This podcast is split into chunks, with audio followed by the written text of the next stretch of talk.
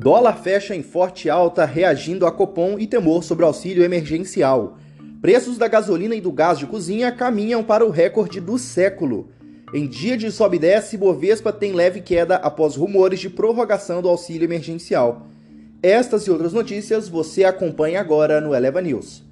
Bom dia! Hoje é sexta-feira, 29 de outubro. O meu nome é Pedro Lixter e este é o Eleva News o podcast com as informações mais relevantes para começar bem o seu dia. Dólar fecha em forte alta, reagindo a Copom e temor sobre auxílio emergencial.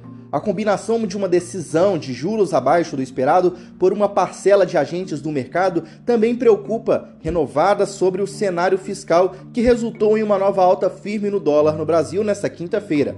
Em um pregão onde o dólar se enfraqueceu contra praticamente todas as divisas mais líquidas do planeta.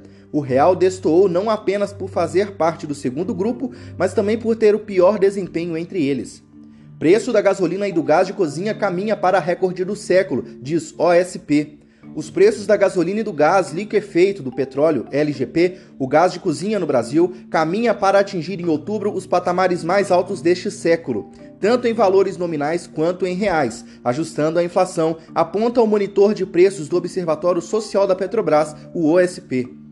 Em dia de sobe e desce, Ibovespa tem leve queda após rumores de prorrogação do auxílio emergencial. A digestão da alta da Selic para 7,75% ao ano fez com que o Ibovespa passasse por uma volatilidade nesta quinta-feira.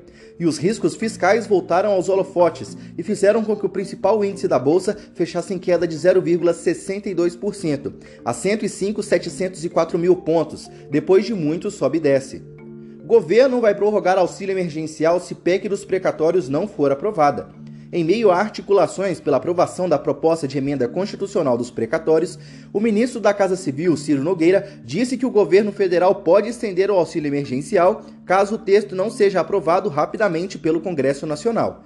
Na agenda do dia desse dia 29 de outubro, na sexta-feira, zona do euro, inflação de outubro às 6 horas da manhã e PIB do terceiro trimestre às 6. Nos Estados Unidos tem índice de gastos ao consumidor pessoal de setembro às 9h30 e confiança do consumidor de outubro às 11 O Eleva News fica por aqui. Até segunda-feira.